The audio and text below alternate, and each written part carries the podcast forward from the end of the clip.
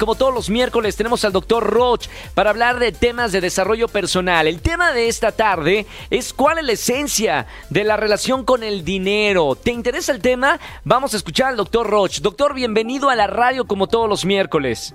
¿Qué tal, Roger? Un saludo a toda la gente que nos escucha y que te sigue en tu estación y en tus programas. No, bueno, fuera que sea mi estación, doctor. No, no, no, ya estaría yo seis horas al aire. No, pero es un honor estar aquí en el espacio que, me otorgan de, de 4 a 7 de la tarde. Mi querido doctor Roch, qué gusto recibirte. Y ahora sí, bueno, yo creo que el tema del dinero es algo que a todos nos interesa. algunos de una manera y a otros de otra manera.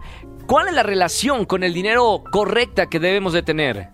Fíjate que esto es muy interesante, Roger. Me gustaría hacerte una pregunta.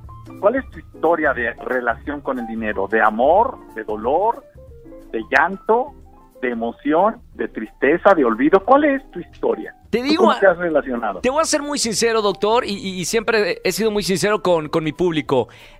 yo empecé a trabajar a los 11 años. Desde, 11, de los, desde los 11 años yo ya gano mi dinero. Desde los 11 años yo dejé de pedir dinero a mis papás.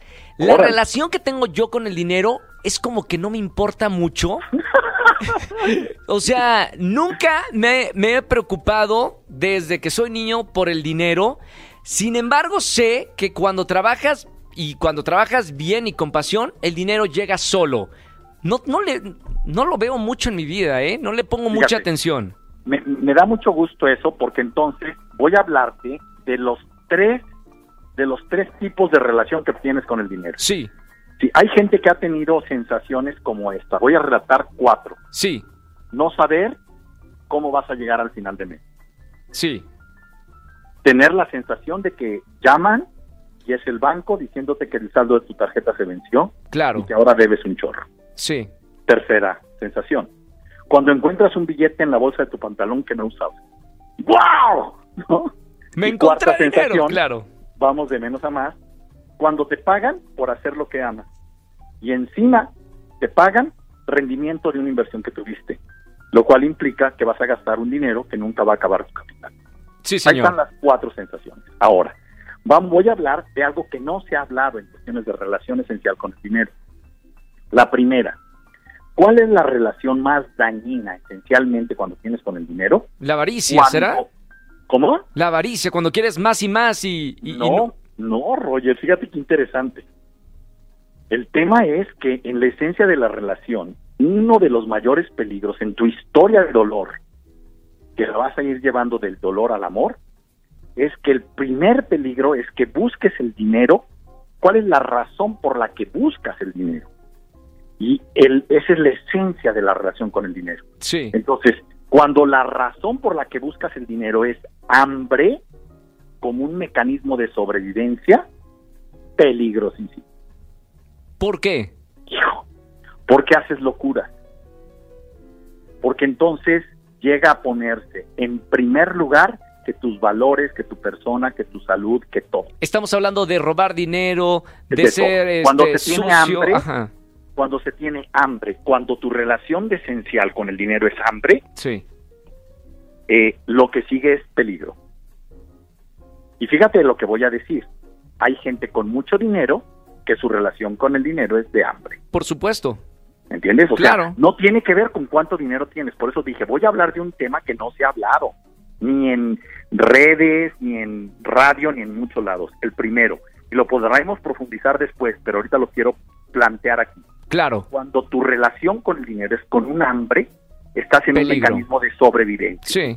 Sí. Un mecanismo de sobrevivencia te va a hacer hacer cosas de las que tú te vas a lamentar. Porque vas a terminar, escucha la palabra, vacío. Claro. Y el vacío genera un dolor en el ser humano que le pega al espíritu. Claro.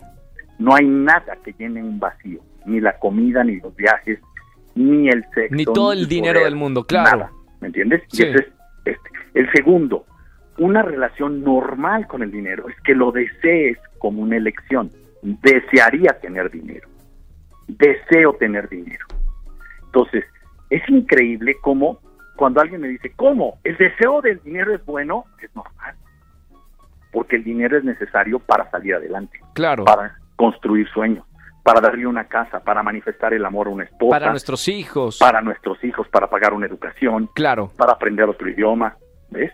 Entonces, cuando es por hambre, hay peligro. Cuando es normal, es deseo como una elección. Yo prefiero tener dinero a tener pobreza sí. dinero. Entonces, ahí hay un trabajo que hay que hacer. En la tercera, que es la que más sana que se tiene, es ¿cuál es mi relación con el dinero? Usarlo como un objeto para un objetivo. Sí. Entonces, cuando tú usas el dinero como un objeto, le das un valor de objeto y le das un valor de utilización para un objetivo, para dar empleo, para generarme este un ingreso pasivo, para entonces el dinero se convierte en un objeto. Y entonces el objeto es un instrumento que me ayuda a vincularme con las personas. Sí. Pero el valor principal es la persona. Entonces, el dinero como un objeto para vincularme en una relación afectiva con un empleado, con una, una pareja, con un socio de trabajo, con un compañero de trabajo, con un amigo, y entonces te pago la cena, y entonces te vente, te doy una mitad del, del vuelo y te vienes conmigo y la pasamos pocas tuercas.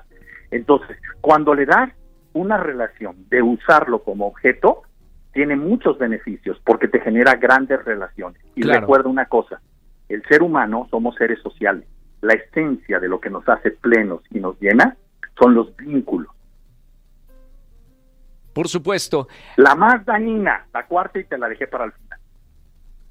¿Cuál es la más dañina? Más dañina que tener una relación por ampe es el subsueldo del ser humano. La más dañina es cuando tu relación con el dinero es de amor incondicional. Uy, sí, claro. Porque entonces te vendes. Claro. Entonces ya no se trata ni siquiera de sobrevivir. Ya es un amor por el dinero en donde llegas a tal grado que compras a las personas. La corrupción. Ahí entra la, la, gente corrupta, ¿no? Ahí entras a la corrupción absoluta. Claro. Entonces, me vale generar una pandemia a nivel mundial. Mientras yo tenga dinero, claro. Ajá. Me vale generar una epidemia, me vale mandar un producto que contamina, me vale generar una eh, un producto que está que va a enfermar a las personas con tal de que eso me genere utilidad, háganlo. Peligro entonces, claro. es lo más dañino. Peligro cuando amas el dinero. Ahí está el problema. Ahí es. Ese es el cuarto.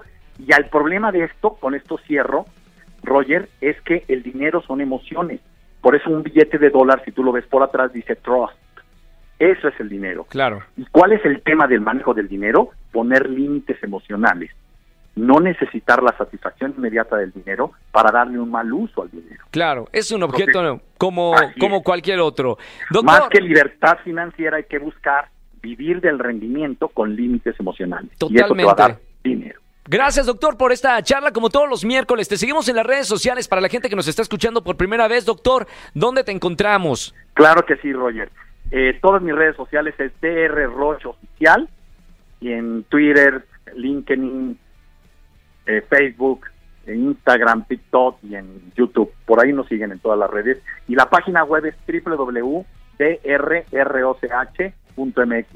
www.drroch.mx Gracias, doctor. Hagamos grandeza. Hagamos grandezas. Un abrazo grande, doctor. Gracias, como todo.